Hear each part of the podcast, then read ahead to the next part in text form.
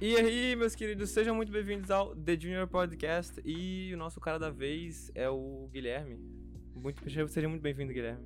Obrigado, Renato. Obrigado, pessoal do The Junior Podcast, pelo convite. É um prazer estar aqui com vocês. É isso aí. É... Guilherme, é... a gente chama você de Guilherme ou de Manhãs? Do jeito que você quiser, né? Aqui, aqui no internato, o pessoal me conhece mais por Manhãs. É... Acho que isso começou desde o meu último internato, mas meu nome é Guilherme Manhãs, é sobrenome, do jeito que você achar melhor, pode ser. pode crer. É, tá, então vou chamar de Manhãs, que a galera mais íntima chama, né? A gente tá aqui se conhecendo. É, Manhãs, eu queria te perguntar. Uh, eu queria começar te perguntando. Uh, o que você faria se a vida. Se a vida não te cobrasse? Cara, se a vida não me cobrasse eu acho que eu passaria mais tempo com a família. Eu acho que eu passaria também boa parte fazendo o que eu aprendi e conheci há pouco tempo, que é desvendar o mundo. Acho que eu desvendaria o mundo sem, sem muito luxo, sabe? Só com, com o que eu tenho, pouco que eu tenho, e desvendar o Brasil, é, a Europa, o que, o que eu tivesse oportunidade. Acho que seria isso. Que massa. E, e, e, tu acha que tu faz isso? Ou a vida te cobra demais e. É, eu acho que em tu certo. Caminho. Acho que em certo ponto eu escolhi que a vida me cobrasse, né? Acho que todo mundo escolhe que a vida. Que a vida queira que a vida cobre a gente um pouco, né? Porque Sim. parece que se você não. Se a vida não cobra, você. Você não é. não tem sucesso, ou você tá indo. tá, tá, tá decaindo, alguma coisa assim. Então acho que todo mundo escolhe um pouco ser cobrado. É, eu, eu até fiz um pouco disso, né? Tentei é, viajar, viajei bastante, mas acaba que eu tive que voltar. Mas se eu pudesse viver só disso, sem, sem precisar, sabe, ter que trabalhar batendo ponto e etc. É, mas eu sou feliz com, com o que eu escolhi para fazer. Mas se eu pudesse assim, ah, você não tem nenhuma preocupação, o que, que você vai fazer? Seria isso, só viajar e curtir minha família, se pudesse levar minha família para onde eu fosse. Pode crer. É, Entendi. E, e, então. Você, de certa forma, faz coisas mesmo a vida te cobrando. Você faz coisas mesmo ela te cobrando, coisas que você faria se ela te, se ela, ela te cobrasse. É, eu acho que se mesmo ela cobrando, tem que você tem que achar um tempo para poder fazer fazer aquilo que você gosta, né? Aquilo que você faria se ela não te cobrasse.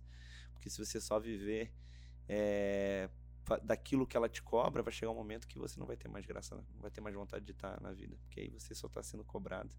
Tem hora que você precisa cobrar ela um pouquinho também. Né? Pode crer. Cara, você é uma das poucas pessoas que. É, essa é uma pergunta que eu comecei a me fazer recentemente e comecei a fazer as pessoas que estão próximas de mim. É, porque eu acho que. A gente precisa de pensar nisso, tipo. O que você faz da sua vida? Beleza, e se ela não te cobrasse? Então, você está vivendo uma realidade que você quer ou a realidade que você pode viver? É, enfim, eu acho que isso entra. A gente entraria em outras discussões, porque é uma. talvez uma pergunta complexa, mas. Que massa! É, e como que você acha que você, que você faz o que tu quer? Ou que você fez, né? É. Você continua que, fazendo também? Acho que, primeiramente, eu, eu gosto, né, do que, do que eu escolhi para a minha vida, né? Para a galera que não me conhece, é, eu escolhi fazer teologia, né? Estou no meu último ano de teologia, eu escolhi ser um pastor. É, eu sei das dificuldades e principalmente das cobranças que a gente tem do meio institucional, Sim. que a igreja é, que eu pertenço, da a denominação a qual eu vou trabalhar como pastor, exige, são cobranças é, válidas, pensando em um crescimento da mensagem do evangelho e tudo mais, mas é, talvez nem sempre essas cobranças a gente olhe e gostaria que elas acontecessem, né? Então eu tento, pelo menos nos anos que eu tive de faculdade, é, entender que isso era necessário, vai ser necessário pelo que eu escolhi e tudo mais, analisando um, um panorama geral, mas que a minha felicidade ela é, ela é muito importante e ela está atrelada a essas cobranças também, mas que eu precisava realizar meus sonhos, porque depois chega um momento em que ah, você envelhece, você já não tem mais tempo hábil para poder fazer aquilo que você sonha. Então, em 2019, não sei se você vai perguntar isso, mas. Não, contei pra gente. em 2019, eu estava aqui no meu segundo ano de, de faculdade e uma professora minha, que é formada, ela é doutora em arqueologia e tudo mais, E ela me chamou para ir em uma escavação na Jordânia. Caraca. E aí eu falei assim, cara, como que eu vou pra Jordânia? Eu nunca saí do Brasil, nunca andei de avião, entendeu? Eu não tenho dinheiro para isso. Nossa, foi a sua primeira vez então? Foi, foi minha primeira vez de tudo, assim. É, mas eu coloquei na minha cabeça, minha mãe fala que eu sou muito teimoso, né? E eu coloquei na minha cabeça que eu queria ir. E aí de fevereiro até junho eu comecei a juntar dinheiro. Eu, eu, eu dou aula de matemática, física e química. Ah, é? É. Nossa. Não, não sou formado, né? Dou aulas Ah, particulares, aham. assim, entendeu? Não, mesmo assim, nossa. É. e acabou que nesse período, assim, eu consegui juntar um bom dinheiro e fui. Fiquei um mês na Jordânia numa escavação pela uma faculdade adventista lá dos Estados Unidos, a Andrews. E depois eu ainda, com o que sobrou, ainda fiz um mochilão na Europa de 20 dias, assim. Caraca. Então ali eu descobri talvez uma paixão que eu não conhecia, que era a, a paixão de, de poder viajar e entender que eu tinha um mundo basicamente aos meus pés, assim. É, eu era, eu era, eu tava sozinho, primeira vez, imagina, ser 20 dias na Europa sozinho. É, então eu descobri assim, cara, o mundo tá ao meu alcance, sabe? Eu consegui o dinheiro, eu batalhei, eu, meu- meus pais me ajudaram, com certeza, outras pessoas também. Mas assim, eu vi o fruto do meu trabalho me dando a possibilidade de descobrir um mundo até, até aquele momento para mim desconhecido. Então, foi uma sensação tão gostosa que se, minha, se a vida não me cobrasse, eu gostaria de ter essas sensações sempre, a Aham. todo momento, né? Mas eu entendo que eu também tenho uma, tenho uma missão e que essa missão, às vezes, você precisa de um pouco de... eh, ser um pouco altruí- altruísta, né? Isso é tirar um pouco das, das suas vontades para poder alcançar outras pessoas. Nossa, você não ficou tentado a só dar aula de matemática? Porque você juntou dinheiro da aula de matemática e física e foi é, pra escavação na Jordânia e depois fez um mochilão na Europa. Cara, É, cara, foi, foi, foi bem louco. caraca. Na verdade, se eu fosse contar como eu, come, como eu escolhi vir fazer teologia, né? Na verdade, eu, eu não, não escolhi, eu não queria. Eu fiz vários vestibulares na época, eu, eu sou do Rio de Janeiro, Uhum. vocês devem perceber pelo meu sotaque.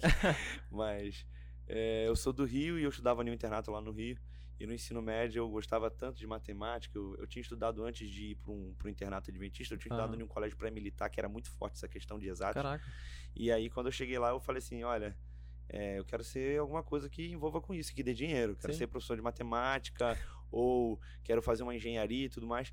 E eu comecei a fazer vários vestibulares. Fiz Enem, a, a matemática aplicada pela Fundação Getúlio Vargas. Nossa. E alguns eu até passei, né? Mas, eu, fa- mas aí eu falei, cara, e aquela coisa me atormentando assim, e aí, teologia você não vai fazer e tal.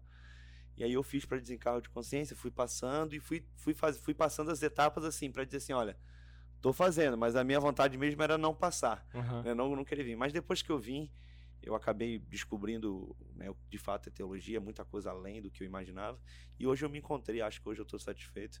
Mas a matemática hoje é mais um hobby e uma, e uma renda extra para mim enquanto eu não, não, não entro no meu ministério. Pode crer. Nossa. Muita Agora- informação ao mesmo tempo, não, né? não, eu fiquei pensando aqui agora nessa nessas suas aulas de matemática aí. Não, não tem como a gente fazer um. Não, brincadeira. É, mas vamos. Queria saber, mano, como é que foi esse negócio de, de- de você ir pra Jordânia? Tipo, ela só te convidou?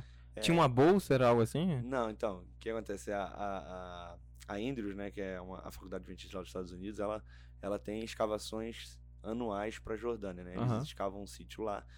E ela, como se formou em- com o doutorado dela lá, ela já tinha ido nessas escavações há, sei lá, 8, 10 anos atrás. E aí, depois de muito tempo, ela estava voltando.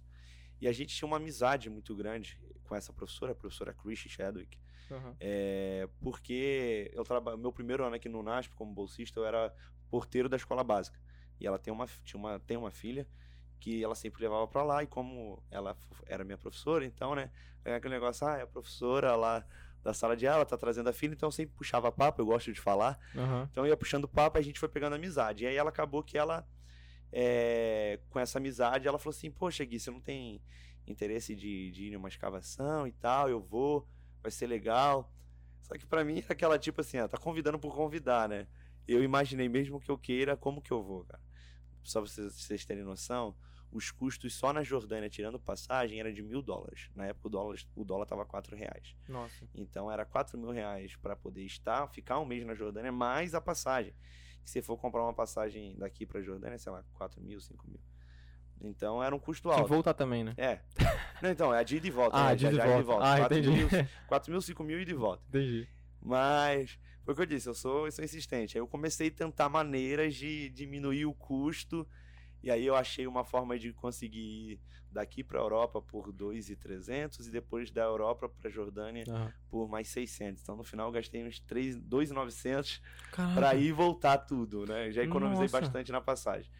E aí fiquei um mês na Jordânia, conheci bastante lugar legal, fui para fui pro Rio Jordão, Mar Morto, Aham. é, fui para Petra, que é um- uma das sete maravilhas do mundo. Fui em vários lugares muito legais. E aí, quando eu voltei, faltava 20, 20 dias ainda para começar as aulas aqui. Aham. Mas Eu você já tinha começado teologia? Já, já, já tava, tava no segundo ano de teologia. Ah, entendi. É, aí faltava 20 dias para voltar às aulas aqui no NASP. Eu falei assim: ah, 20 dias, vou voltar pro Brasil? Não. Vou ficar por aqui. Então, quando eu comprei já passagem, eu já comprei com esse espaço de 20 dias. Esses 20 dias eu rodei a Europa. Só que o detalhe é que, como eu comecei, eu fui em vários passeios que não estavam inclusos, eu gastei mais do que eu deveria na Jordânia. Eu tinha só 68 euros para rodar 20 dias na Europa.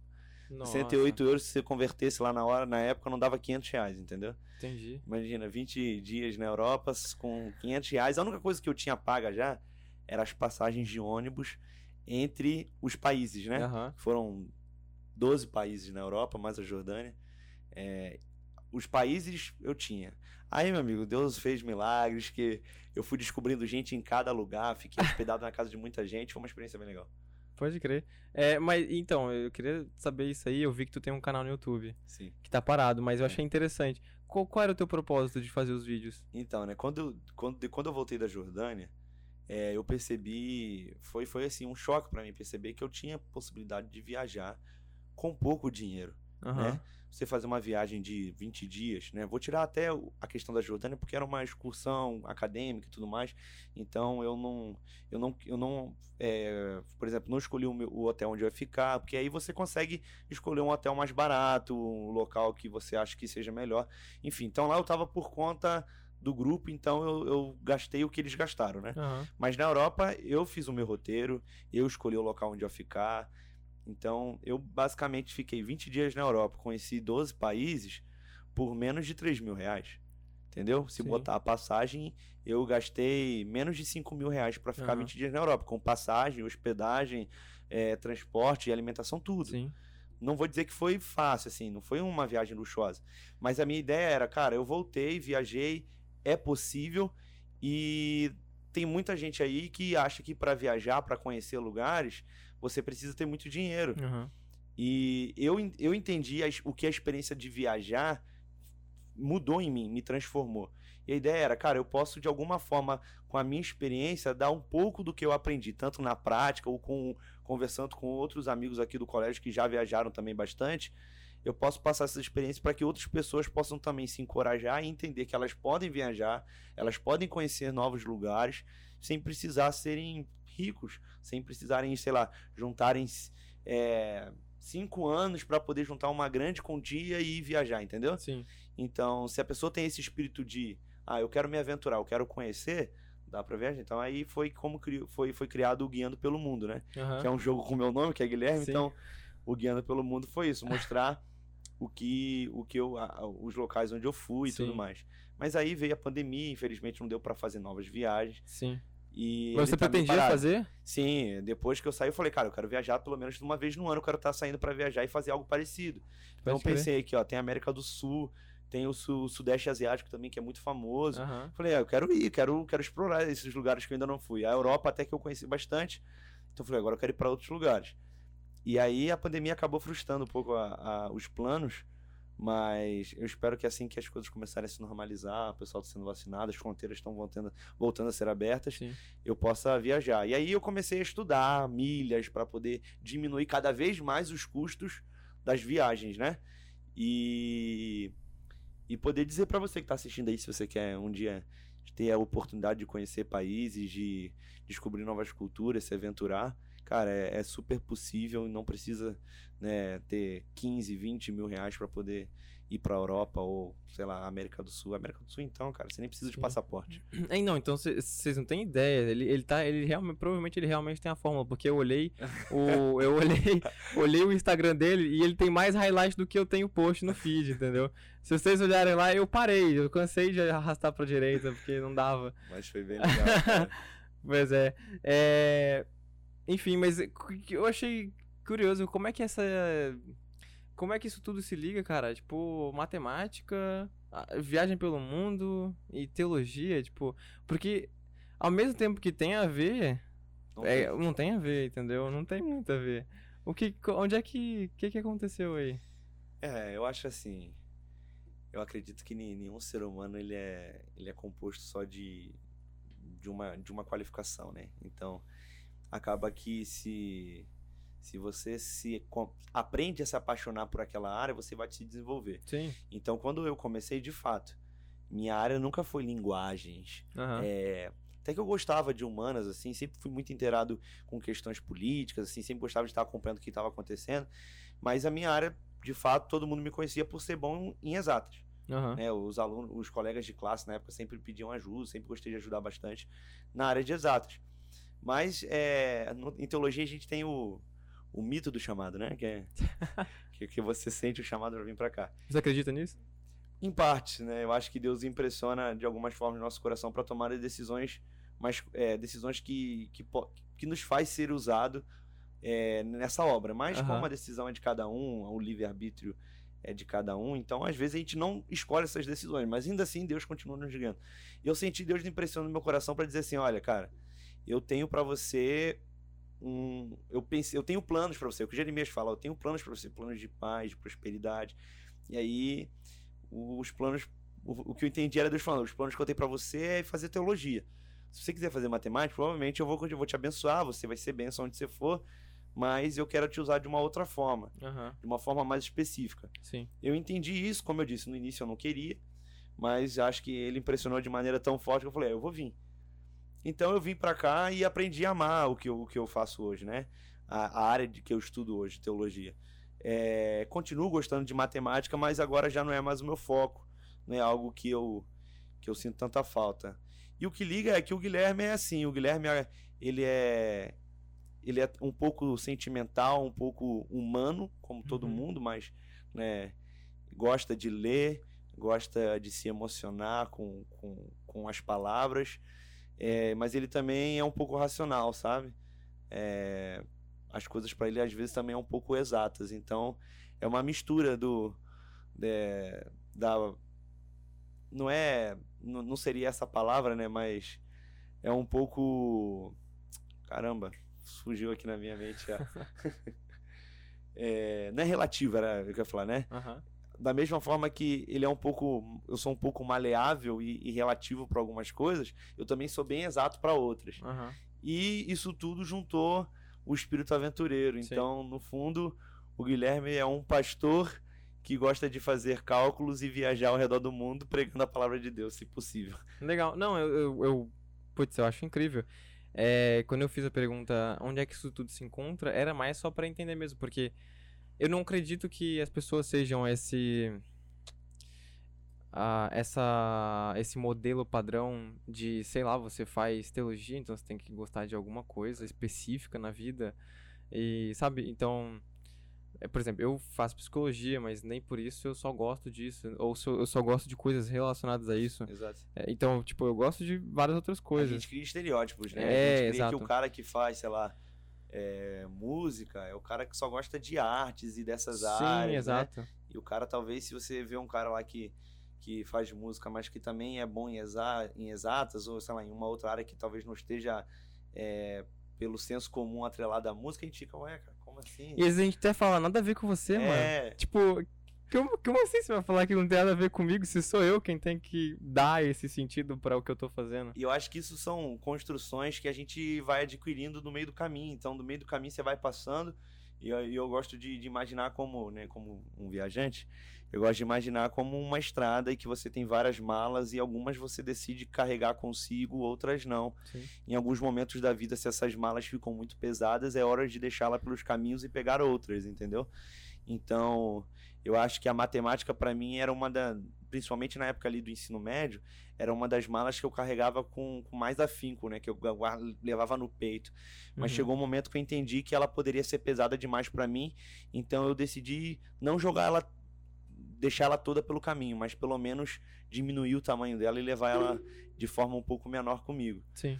E, e, aí eu fui adquirindo, fui buscando outras malas, né? A da teologia hoje é a mala que eu levo no meu coração, sabe? É a mala que eu, que eu carrego com muito cuidado e tudo mais.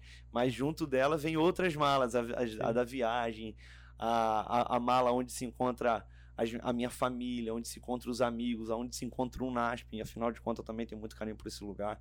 E várias outras coisas que, que eu adquiri dentro desse, desse meu tempo de vida, nesse curto tempo. Bacana. É... Cara, eu, eu, eu o cara, o Vitor, né? Uhum. Que foi quem tava aqui antes de você, é, conversando comigo, ele também fez teologia. É, acho que foram as primeiras duas pessoas com quem eu conversei é, que fizeram teologia, né? É, e eu acho muito interessante isso que você falou, essa questão da mala. É, e eu queria te perguntar o que, que tu acha. Tipo, você acha que você dá peso para essas malas ou elas já têm pesos? Tipo, fazer o serviço que você vai oferecer para o mundo, ele é um serviço pesado? Talvez não a maneira como você lida com ele, mas o você, para você, no seu ombro pesa de alguma forma? Então, cara, é é complexo essa pergunta, mas eu acredito que sim. Principalmente que eu escolhi para minha vida, né? É, às vezes seria, ah, mas como assim? Você, você não gosta? Não, eu gosto. Mas eu também estaria sendo hipócrita se eu não falasse, se eu falasse que não é pesado. A escolha do curso que eu, que eu fiz é, é pesada. Né? Eu poderia, sei lá, escolher qualquer outra coisa. Poderia escolher ser um engenheiro. E, e isso tiraria de mim várias, várias não responsabilidades, mas várias ações em que eu tenho que agir medido, porque, querendo ou não, talvez agora nem tanto, porque eu ainda estou no colégio, né? Embora já tenha praticamente ter, terminando. Mas daqui a um ano, tudo que eu for fazer, eu tenho que entender que ela reflete de maneira diferente em, nas outras pessoas. Afinal, eu vou ser um líder religioso, né? As pessoas vão olhar para mim e vão esperar algo de mim. Talvez diferente do que esperem, do que esperam de outra pessoa. Então, escolher fazer teologia é pesado, sim. Mas aí é o fato de você medir, né, colocar na balança e entender até onde esse peso vale a pena para vale a pena ser carregado. Para mim, embora seja pesado, é, você ter que se mudar constantemente, você ter que talvez sacrificar seu tempo com a família para viajar, para poder pregar em outros lugares, para poder, enfim, né? Eu ainda não tenho família, mas eu sei do que um, a vida que um pastor leva. É, tenho pastores amigos e tudo mais. É, então, assim, tudo isso é pesado, mas quando você coloca na balança e você vê é, a satisfação que é ver uma pessoa sendo aceitando a Jesus por sua influência, a, a forma como, como a gente pode ajudar no crescimento espiritual de, de, de outras pessoas. Por exemplo, eu tenho pastores que influenciaram na minha vida de maneira tão grandiosa que, que parte do que eu tô fazendo aqui é por conta deles, entendeu? Então, quando você pesa isso, cara, de fato você olha e fala: não, vale a pena carregar o peso, entendeu? Então, eu acredito que sim. Cada uma dessas malas, elas possuem pesos, alguns já naturais e outros que a gente, como ser humano, às vezes acaba colocando além do que deveria ser, entendeu? Mas é, toda toda mala tem, tem o seu peso. E eu achei interessante, achei interessante a expressão que você usou, líder religioso. É, porque eu escuto usando muito pastor, teo, é, teólogo e tal, mas líder religioso. Quando eu penso em líder religioso, eu penso em política. É, por quê? Porque a gente tá vivendo uma fase em que a gente fala, eu acho que, pelo menos na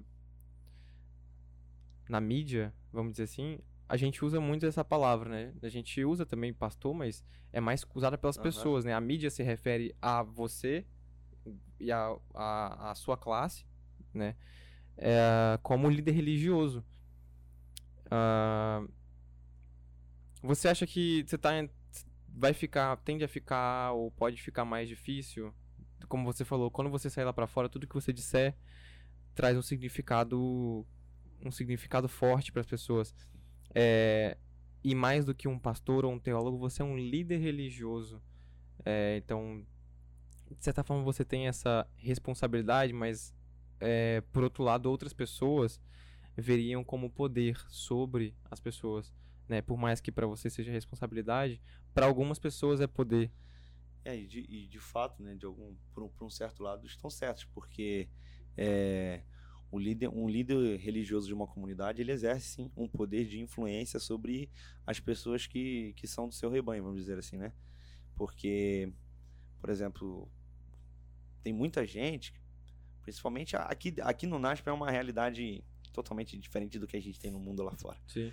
Aqui é uma bolha que é válida, é importante, mas. Para quem, uma... não, quem não sabe, a gente é. estuda numa universidade convencional é, religiosa. Isso, aqui em, em, São Paulo, né? Isso. Então, é, você tem muitas diferenças de uma igreja, de uma, de uma comunidade, sei lá, no Rio de Janeiro, da onde eu sou, ou lá no Espírito Santo, onde geralmente são igrejas menores, com pessoas de menor escolaridade, ou, ou enfim, pessoas que, que talvez não tenham tanto acesso a, a conteúdos teológicos ou, ou informações que a gente tem aqui dentro de um ambiente acadêmico.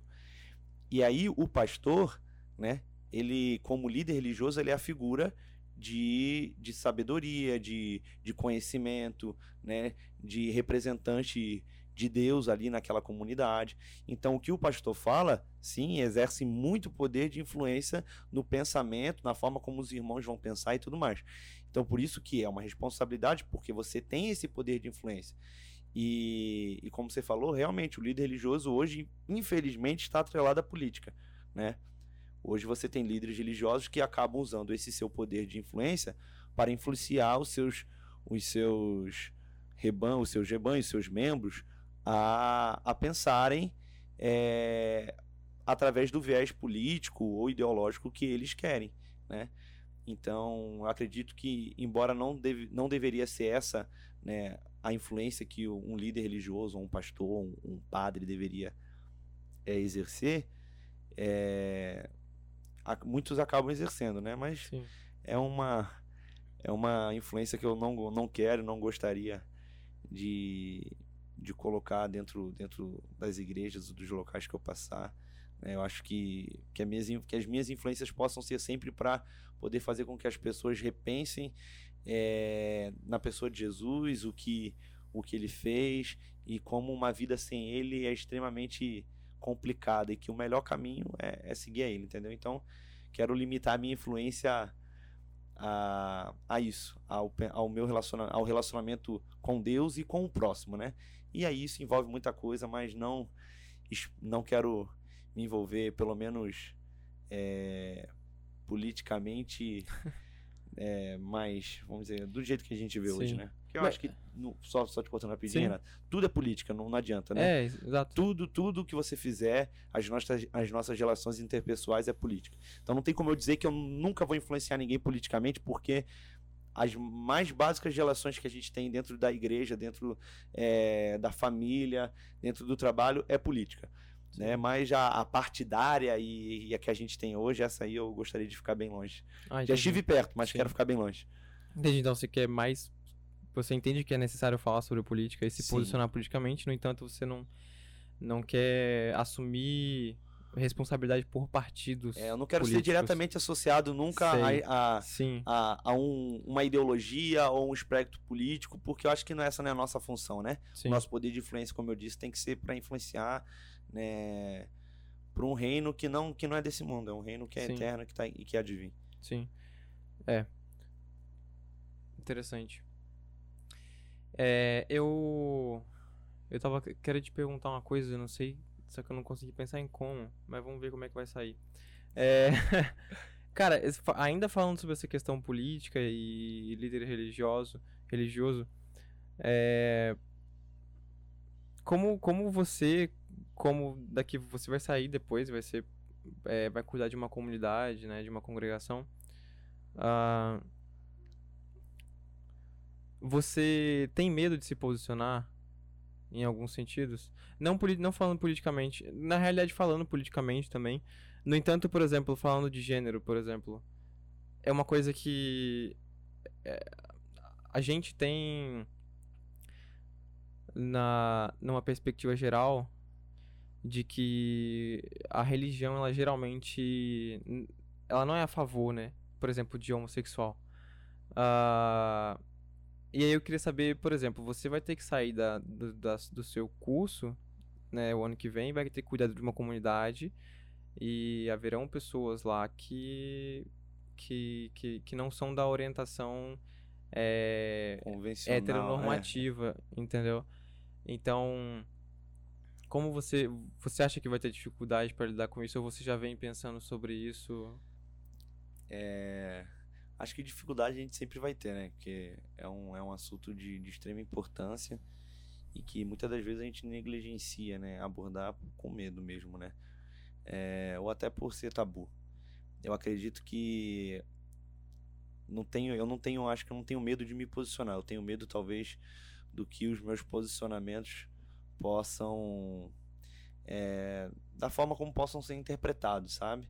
É, eu acho, eu acredito que todo líder religioso, todo pastor, padre, enfim, ele deve sim se posicionar contra qualquer tipo de preconceito, qualquer tipo de, de agressão, é, seja com a classe LGBTQIA, seja com, com raça, credo, né? porque eu entendo que o evangelho que eu estudei durante quatro anos e que eu conheci é um evangelho onde todas as minorias independentes, né, se se são do meu convívio ou não, no nosso caso, né, a, a, a, falando desse contexto religioso, que muitas das vezes parecem que essas pessoas que não possuem, que não são heteronormativas, é, as classes que são minorias realmente, parece que elas não são parte, não existem dentro do nosso convívio, né? Sim. Ou se, ou se existem, a gente fecha os nossos olhos para isso, né?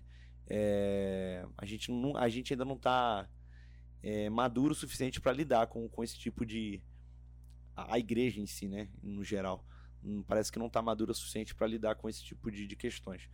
Mas eu acredito que todo líder religioso deveria se posicionar contra contra qualquer tipo de preconceito, qualquer tipo de, de agressão, porque é algo, é algo muito complicado, entendeu? Então, o que me, o que me entristece hoje é, é você achar que qualquer tipo de. Quando você se posiciona desse fato, né, dessa, dessa forma, e aí vai, né?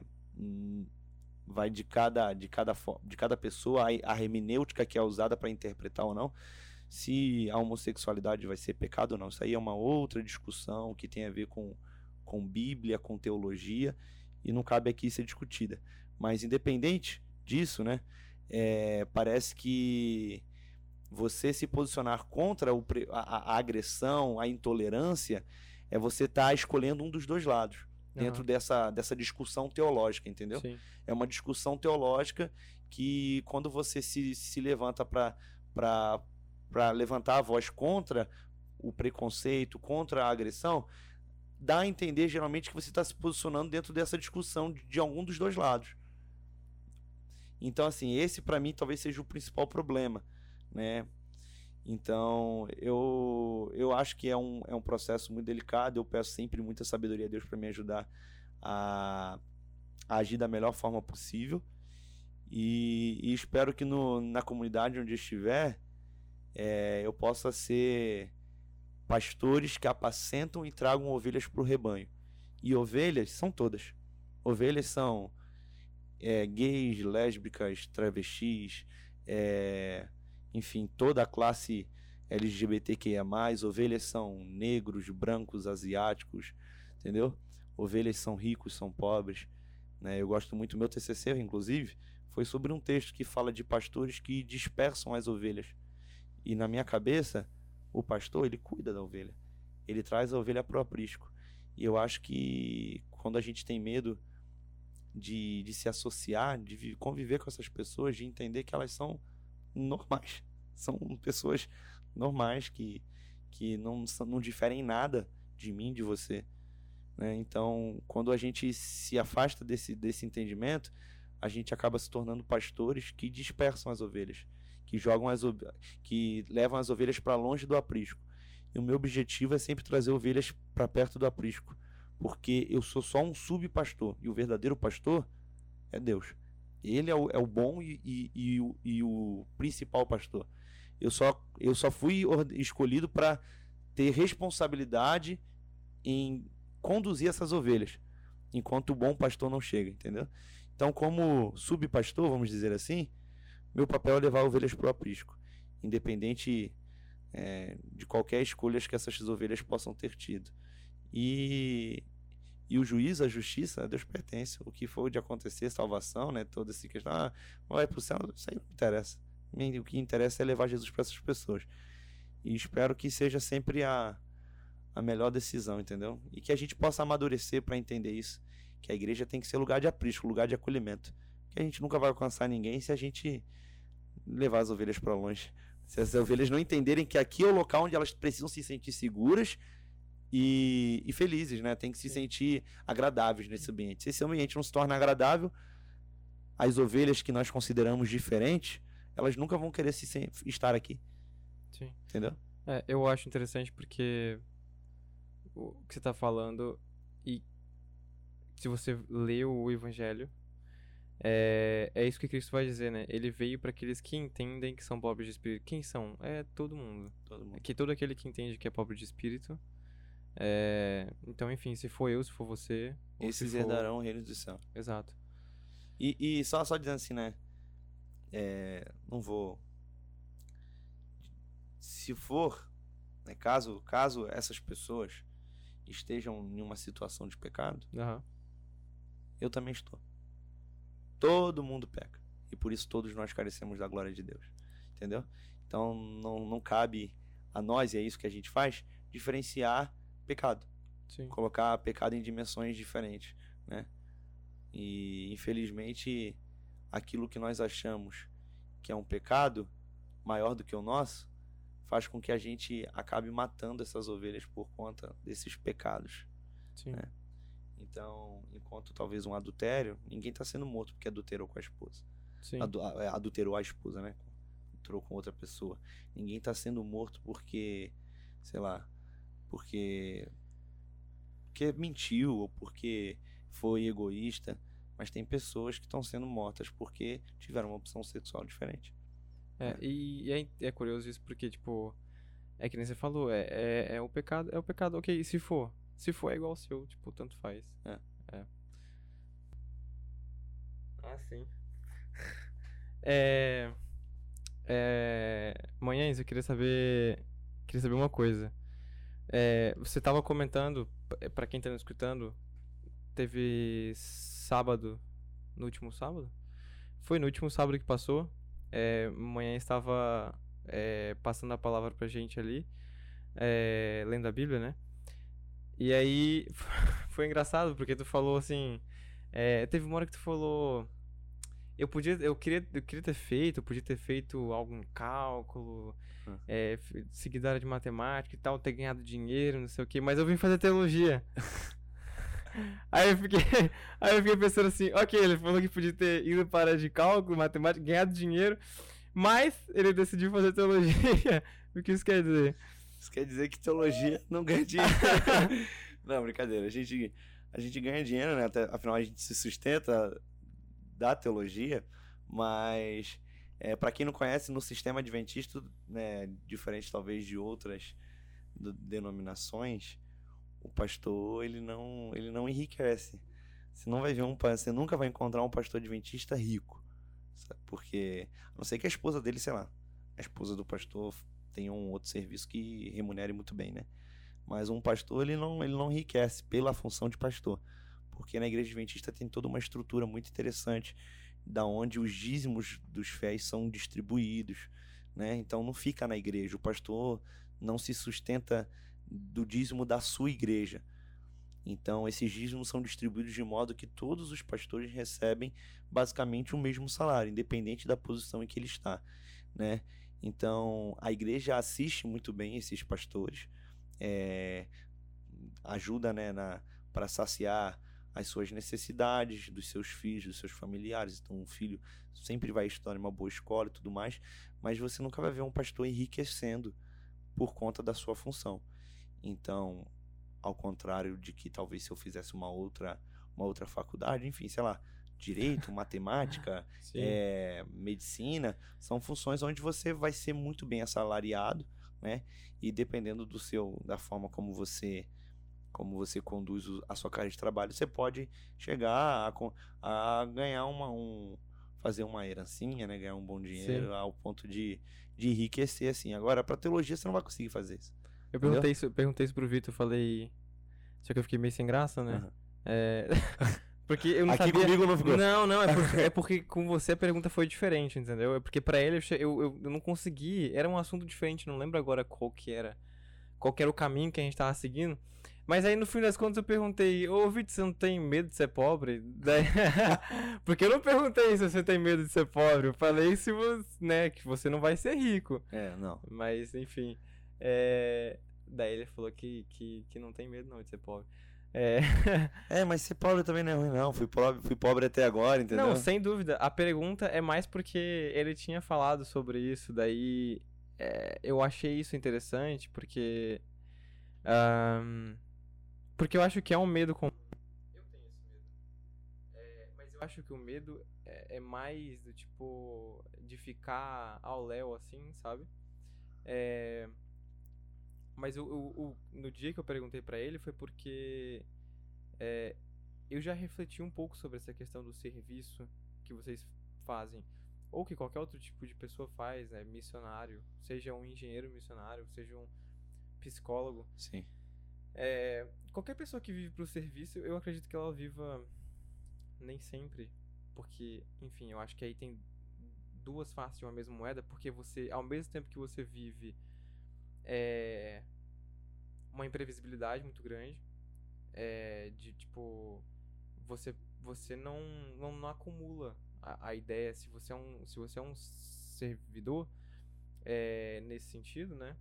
Você dificilmente é um acumulador. Exato. É, só que, por outro lado, você ao mesmo tempo que você tem essa imprevisibilidade, acredita-se nessa providência divina. Então, eu acho só que eu acho que é muito difícil você viver essa essa confiança plena na providência divina, sabe? É, porque às vezes você não sabe de onde vem, como vem, você não sabe nem quando vem. Então, foi por isso que eu perguntei pra ele, porque apesar de ser bonito, é, para quem tá escutando e pra quem tá aí na vida, pô. É, é bonito você falar assim, eu fui missionário no Senhor, mas você não sabe o perrengue que o cara passou, entendeu? Exato. Você não sabe o tanto de dinheiro que ele deixou de acumular, né? Então pensa que ele, sei lá, ele gastou, vamos supor, 10 mil reais pra ir numa missão, eu nem sei quanto custa, mas vamos supor. É, ele deu, deu Dez. assim, 10 mil reais pra ele cavar um poço, É, entendeu? E- Pra ele cavar buraco, fazer se- para fazer plantação. Então, tipo assim, cara, você, você tá indo. Tem gente que olhar e falar, cara, o que, que você tá Você é fazendo? maluco." Você é louco, mano. É, porque por, começa já assim quando a gente entende, por exemplo, que geralmente quando a gente pensa em fazer missão, ah, Tipo o cara só tá né? sendo enviado, o cara só tá indo lá dar a mão de obra. Não. A miss... Geralmente a missão é. Não sei em outros contextos, né? Mas principalmente no contexto que a gente tá aqui, o cara precisa tirar, às vezes, do próprio bolso para poder. Então você vê, a, a vontade de servir é tanta que a gente tira do nosso bolso, do que a gente tem, né? Para poder ir servir. Então é, é basicamente aquilo, né? É servir a Deus com o nosso tempo. No caso, o Vitor dedicou um ano da vida dele na missão. Acho que não não sei se foi um ano ou foi seis meses, mas acho que foi. 10 meses. É. 10 meses mais ou menos, né? Então, no caso do Vitor, do episódio passado, se você não assistiu o episódio passado, vai lá assistir. Assistiu lá. É, ele dedicou 10 meses do tempo dele. Sim. Ele dedicou o tesouro dele, né? Exato. que foi o dinheiro dele que ele investiu para poder ir. É, ele investiu os talentos dele, é, indo lá, dedicando a mão de obra dele, né, o, o seu, a sua, a sua capacidade de se relacion- relacionar com as pessoas e apresentar Jesus para essa pessoa, né? Então, de fato, meu amigo, é muita vontade de servir, entendeu? Essa é a vontade. Mas é, é a fé que, que nos move a, a, a entender que a, a ter a confiança de que a todo momento Deus vai prover. Entendeu? Então o cara tem esse desejo de servir, então a gente tem muita fé que Deus vai prover o necessário, tanto para a gente ir, como quando a gente voltar, caso não tenha mais nada, porque a gente não está indo para, como, como você disse, para acumular, a gente está indo para servir. E aí, para quem vai sempre servir, Deus, Deus separa um pouquinho pra gente.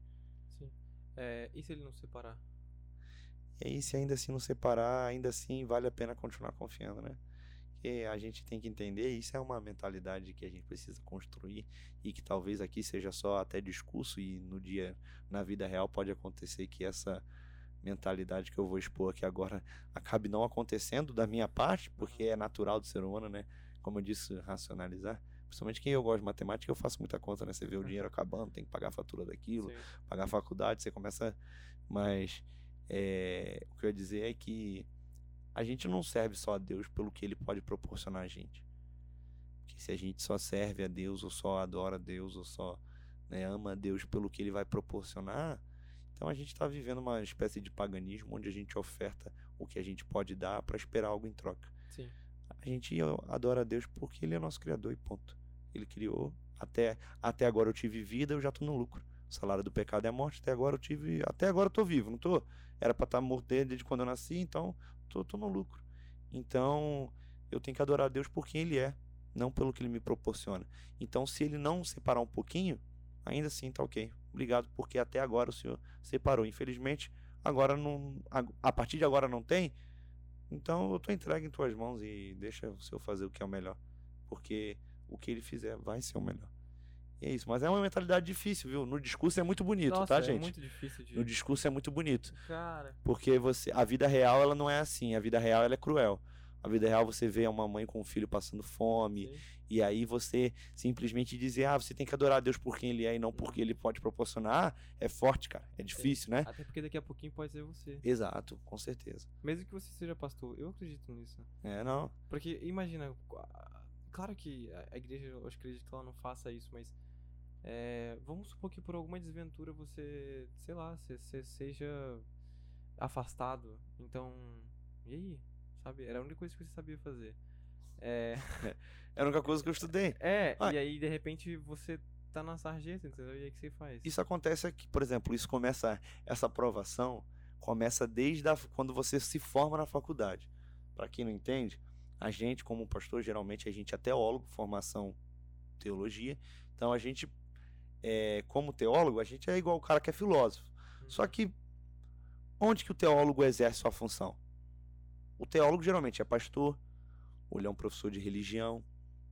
Hoje você não tem muitos lugares onde absorvem esse, esse, esse tipo de profissional. A igreja adventista é o principal é a principal instituição que absorve, pelo menos, a, de quem se forma nos seminários adventistas. Sim. Então, os alunos vêm para estudar e se formarem para serem pastores e servirem a igreja. Sim. É, geralmente a igreja do seminário não estudou, assim como a igreja metodista tem seus seminários, a igreja católica, todas pensando em abastecer as necessidades, as demandas da sua igreja. Sim. Mas aí você pensa, hoje a gente passa, desde 2015, a gente passa por uma crise de chamado. Então, tem várias pessoas que estudaram quatro anos, que dedicaram seu dinheiro, seu tempo e quando chega no final do ano, simplesmente não tem aonde trabalhar. Sim. E por, umas, por algumas questões e outras, é, não recebem o chamado que a gente fala, né? Que é a, é, a proposta de emprego, basicamente. Uhum. É, então imagina, você estudou quatro anos e você vai sair agora esperando poder começar o seu ministério e simplesmente não tem aonde ir trabalhar. E a faculdade é bem clara que a faculdade não tem nenhum vínculo de proporcionar emprego para você. Sem dúvida. Assim ah, como, como qualquer outro curso. curso. É. Exato. Eu posso sair da faculdade depois e não arrumar é, emprego também. Não é obrigação do curso aqui de psicologia do NASP te dar uma, um emprego. Mas é, geralmente, por a faculdade estar atrelada à igreja, a gente tem essa, a gente acaba não dividindo muito bem isso. Mas assim, desde 2015 isso tem se tornado um pouco mais constante. Então, há sim a possibilidade de sair do curso e você não tem onde trabalhar. E aí você como teólogo vai fazer o que fora da instituição adventista que é onde você estudou, entendeu? Uhum. Que outro colégio convencional você conhece vai vai chamar um cara às vezes de outra denominação para trabalhar? Sim. Se como eu já disse, geralmente cada igreja tem o seu seminário para abastecer suas necessidades, entendeu? Sim. Então acaba que você fica assim, beleza, eu tenho uma, uma formação que ou você vai usar para fazer um concurso público em nível como em, em, nível superior, porque você tem um nível superior, ou você vai começar um outro curso, cara. Sim. Eu tenho amigos que estão aí formados em teologia e não tiveram onde trabalhar. E entenderam isso, né? É, não vou dizer que o curso deles não valeu de nada, porque eu acredito que de alguma coisa a experiência que o curso proporcionou vai ser benéfica, sei lá, se ele quiser ser um missionário e tudo mais. Mas decidiram e entenderam que precisam iniciar novamente toda essa jornada acadêmica de faculdade e tudo Sim. mais para ter uma fonte de renda onde trabalhar. Então, a provisão, amigo, já começa quando você sai da faculdade. É a incerteza, terei onde trabalhar? Foram quatro anos em vão, né? Para quem está no, só nos ouvindo no podcast, eu fiz uma aspa aqui, né? Uhum. Em vão? Não sei. Mas vou já dar a benção aqui, né? eu, eu já recebi uma proposta de emprego, eu vou sair já daqui já com um local para trabalhar. Eu vou ser capelão um colégio é, no Rio de Janeiro. Então, até aqui Deus tem me provido, né? Uhum. Mas pode ser que isso não aconteça com outra pessoa. Sim. E poderia, poderia não ter sido com você. Também. Exato. Poderia ter sido com um cara que senta do meu lado e não comigo. Exato. Porque foi com um cara que sentava do lado dele, que é você. Exato, exato, exato. É. Pois é. É. É, cara. Eu acho que isso é uma parada mais, parada, uma das paradas mais difíceis, assim, que eu acho para você, não, não só para você, para é, pro Victor, né? Enfim, no próximo episódio provavelmente não vai ser alguém que faz teologia, na realidade já tá marcado, então não vai ser. é, mas eu conversando com vocês dois, né, falando bastante sobre isso, é, eu, eu, eu, eu, eu fiquei pensando, cara, eu, eu fico pensando cara, você trabalhar só pelo serviço é uma coisa muito difícil, sabe? Tipo, que nem, que nem a gente falou, né? Pode ser que não venha, e daí? Aí tu tá aí na vida, né? É... E isso às vezes frustra, né? Isso às vezes frustra. Isso, se você não tiver muito bem a mente resolvida, é, isso pode te, pode, pode te revoltar, é, isso pode porque você, você gera expectativas. Sim.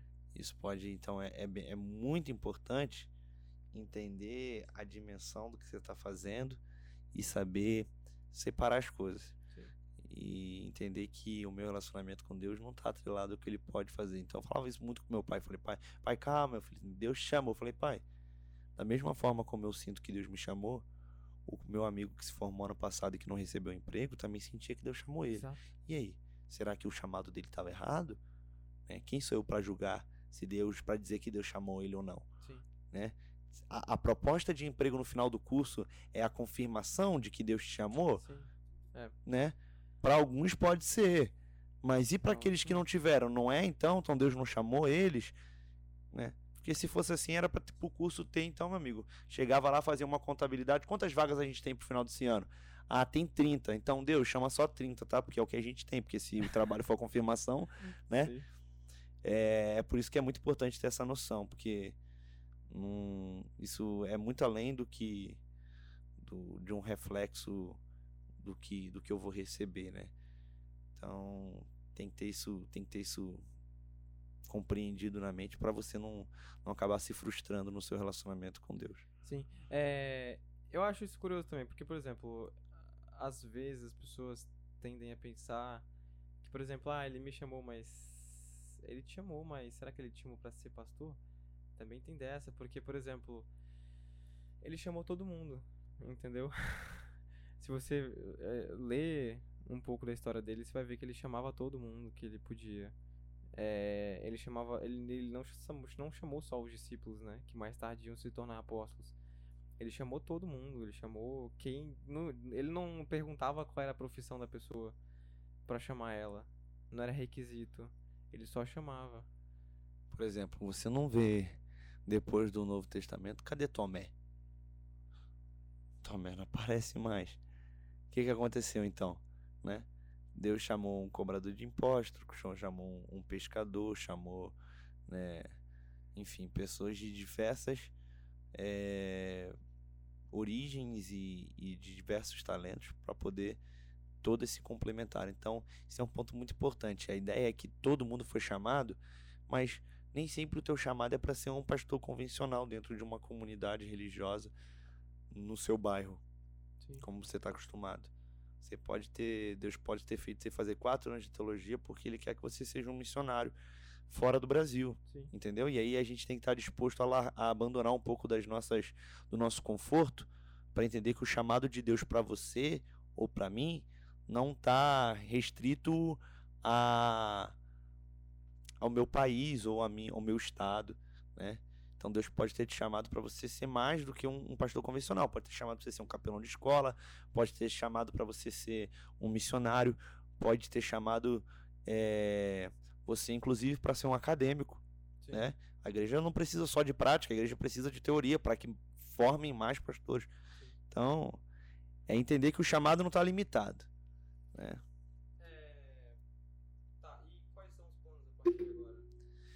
Então, os planos a partir de agora é até até três semanas atrás era não...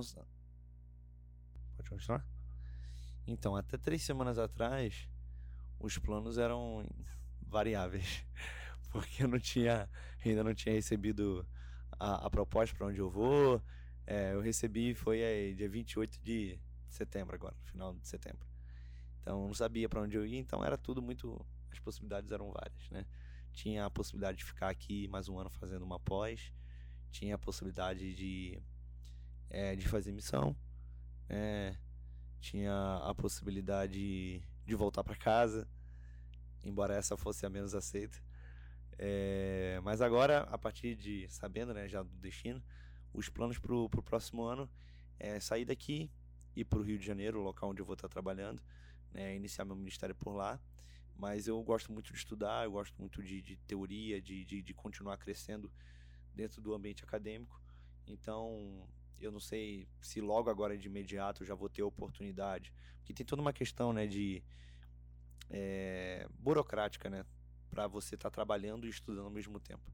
Mas se me permitirem continuar estudando, eu quero fazer essa pós à distância mesmo, porque vai continuar sendo pelo Zoom à distância.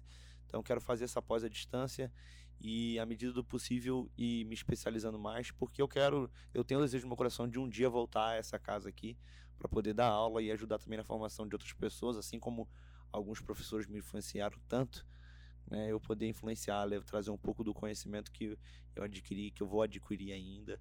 É, então, acho que os planos é esse, mas eu sei que pode acontecer de mudar, entendeu? É, pode acontecer muito de Deus, sei lá, me levar para um, para outro lado então, é, exato, do mundo. Ou me, fa ou me fala assim, não, cara, não quero que você seja um acadêmico lá, eu quero que você continue aqui no, no, no batente, no dia a dia, entendeu? É, na, na vida real, né? É, não, não dentro de uma sala de aula, quero que você seja pastor fora dela. Se essa for a vontade de Deus e eu entender assim, vai ser, mas a princípio do Guilherme de hoje, do dia 12 de outubro de 2021, é isso, é ir lá iniciar meu ministério dentro do colégio, poder crescer como qualquer profissão, é, adquirir conhecimento, mais conhecimento acadêmico para um dia poder voltar aqui e também dar, dar aula, que é algo que eu gosto na né? final da aula de matemática, química, física. Agora eu quero dar aula de teologia também. essa, não, essa, essa não tem reforço, entendeu? É difícil você procurar alguém. Entendeu? Essa aí a gente geralmente dá de graça. Pode crer, é, não. Verdade, não pode ter outra renda também, né? É, não, não pode. só, só essa. É, e, e tu gosta do Rio? Tá indo pra lá, mas tu gosta de lá? Gosto, gosto. É, carioca em geral é, tem, um, tem um orgulho exacerbado pelo Rio de Janeiro, né? Embora eu não sou da capital, né? É, eu sou do interior, região dos lagos ali, é, algumas cidades ali de praia, então a galera geralmente conhece bastante Arraial, Búzios, eu moro ali próximo, né? Não, não tão próximo, mas próximo. Então eu vou estar tá mais ou menos uma hora e vinte da minha casa de carro. Então assim, não tô longe de casa, mas é algo que, por exemplo, se eu quiser ir todo final de semana em casa ficar com, com minha família, eu tenho. É, no, eu ca tenho no essa caso da sua família, no caso. É, no caso da minha família. Porque agora né? na sua casa você vai estar. É, tipo, agora eu vou ter uma vai casa. Tá, de, exatamente, você É, vai estar é, dentro da sua casa. Exatamente, é. Esse é um fato, né? Que, embora o NASP acaba sendo nossa casa, mas é um quarto onde você divide com quatro, Sim. três pessoas. Agora eu vou ter a minha casa, entendeu? É. A minha casa mesmo vai ficar mais ou menos uma hora, uma hora e vinte da casa dos meus pais. Ah, entendi. Entendi. Mas eu gosto muito do Rio. O Rio é, é um estado maravilhoso ali onde eu cresci e tudo mais. Tu E- sempre visitou muito lá? É, eu vou, né? Eu comportei algumas férias, mas também sempre comportei no Rio. É. É, e, e fiquei, sempre tô, tô, eu sou muito pegado à minha família, né? Meu pai minha mãe, tenho uma irmã também.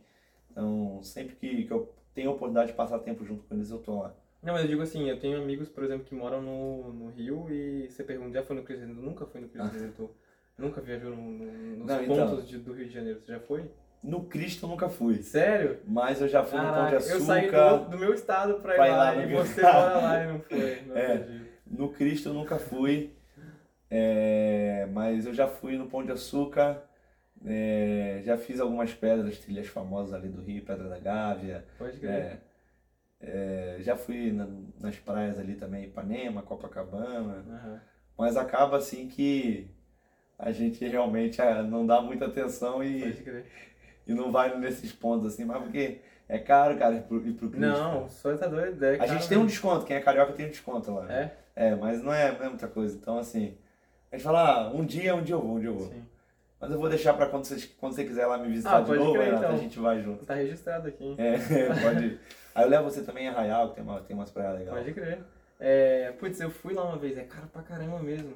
Mas eu acho que, não sei se eles fazem isso por causa dos gringos, mas é, mas é caro pra caramba mesmo. É. Putz, é um, assim, não vou dizer que é um desincentivo, porque a galera continua indo. Mas, Não, sim, é, é o que eu tava te falando. Por exemplo, quando eu fui viajar, é, eu falei, né? Eu viajei com muito pouco dinheiro na Europa. Tinha muito ponto turístico que eu não entrava, cara. Por exemplo, você vai no Não. Museu do Louvre. Pô, legal, do- adoraria, mas não tinha como. Mas, por exemplo, se é eu muito tiver. caro. No, no, é que é em euro, né? Ah, é, É já, é, já euro. é caro. Já é caro que é em euro. Aham. Mas pra eles não deve ser tão caro. É, Mas eu cheguei e eu falei assim, cara, não dá pra entrar. Eu tirei de fora, né? Só que o Cristo Redentor, até pra tirar de fora, você tem que estar lá em cima, entendeu? Pode Então, crer. mas, mas eu acho que vale a pena a experiência. Se tiver a condi- se o cara tiver a condição, vale a Sim, pena, entendeu? Sim. Você poder é, ir, né, no caso do Louvre, né, ver as exposições, no caso do Cristo tá lá de cima, ver a vista. Acho que tudo é a experiência, entendeu? Aham. Aí vale, basta você, de, você que vai dizer se a experiência vale aquilo ou não. Sim. É, leva a carteira de estudante, que É, pelo cara. menos meia Isso aí você paga. É, em alguns lugares, né? Porque eu acho que nem todos você vai conseguir meia. Eu acho que eu fui conseguir meia no. No. No Pão de Açúcar. Você foi no Pão de Açúcar também? Aham, fui lá. Fui lá, foi legal. É, fui com a minha família. É, a gente, pô, a gente foi lá pra passear, né? Não ia deixar de. De- É, é. É, se eu morasse lá, talvez eu É, também porque o Rio você fica assim, ah, posso ir qualquer hora, cara, eu moro aqui dentro. Agora, o cara que vem lá, do, por exemplo, no seu caso, do Espírito Santo, pra poder para ir pro Rio, você fala, não, tem que visitar tudo. Também quando eu fui pra Europa lá, eu falei, sei lá quando eu vou voltar aqui, filho. Deixa eu visitar o que dá, entendeu? Deixa eu Pode conhecer crer. o que dá. É, Mas lá no Espírito Santo tem um. Tem um Buda gigante lá, não tem? Cara, vocês não têm. no- Mano, eu. Foi a, a razão mais recente, na real, acho que foi uma das poucas recentemente, por mais que eu não ache que isso é válido, que o Espírito Santo, sei lá, falaram, fala, começaram a falar o nome do estado.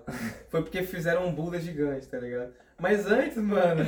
Não tinha nada. Não, tipo assim, até que tem, tem Não, muita é, coisa. é. O negócio Vitória é que, e- e Vila Velha são muito bonitos. Sim, é, não tem, tipo assim, umas pedras que a gente dá nome, tipo, no Rio, e não construímos Cristo também, a gente colocou o Buda, né?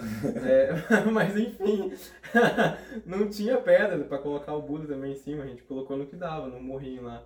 Mas é. Mas, tipo assim, lá eu gosto muito do Espírito Santo. É, eu, sinceramente, eu considero muito parecido com o Rio. É, assim, claro, com várias ressalvas. Mas eu considero muito parecido com o Rio, tipo, tem muita praia e tem praia muito bonita lá e tal. Ah, tem ponto turístico também. Mas eu acho que, que, é, realmente eu acho que é menos. E eu acho que também no Rio em si, claro, além da, não a localização, mas da construção que, que, que o, o Brasil em si fez sobre o Rio, inclusive, por exemplo, você vai ver novela. É, Ninguém faz uma novela no Espírito Santo, mano. Não, Não, é a Rio é São Paulo. Exato, a gente faz uma novela no Rio. Por que, que a gente vai tanto é, assim, claro que não é só isso. O Rio, eu fui lá, é um lugar muito, muito bonito, cara. Eu acho aquelas é, ladeiras de pedra, assim, com floresta, cara, eu acho muito bonito. E tem umas pistas que você passa e o mar é aqui embaixo, assim. Aham. Eu acho muito incrível. Não tem isso no Espírito Santo, tudo bem. É, mas eu acho que tem uma influência também de que tipo, a Claro. gente fala, pô, é, Uma, uma novela, influência histórica, né? Exato, também. Então, por exemplo, o Rio foi, já foi capital do Brasil, Exato, é, tem isso também. foi, foi residência da, da família imperial. Isso. Então você tem toda uma, uma construção da sociedade brasileira é, do século XIX em torno do Rio de Janeiro. Exato. Então é normal que, embora talvez, por exemplo, São Paulo acabe sendo um pouco mais desenvolvido que o Rio Aham. por questões econômicas e tudo mais, o Rio tem, o Rio tem todo esse apreço histórico, né? Exato. Essa, essa questão da história que foi construída ali. Mas está bem certo. Muito, muita influência disso é, é da história. Exato. Não desqualificando também as belezas, as Sim, praias e tal, que também.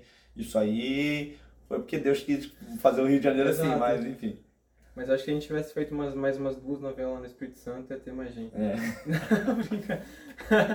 Mas. O Espírito Santo é só os adventistas indo pra Guarapari, cara. Ah, nossa, pois é, mano. Ah, só, só Adventistas conhece o- aquele lugar. Mas, mas, é- mas é um lugar muito bom. É... Mas é, cara, é, eu não viajaria, por exemplo, pra vir. Se eu, pô, vou viajar pra um lugar, vou pra São Paulo. Eu não faria isso, tipo. Não que eu não goste de São Paulo, tipo, eu viria, mas eu acho que é um lugar pra morar. mano. Sim. Tipo assim, claro, você tem lugar pra visitar, só que, É, tipo, tem se você vai andar 15 horas de carro pra, pra gastar, sei lá, um dinheirão.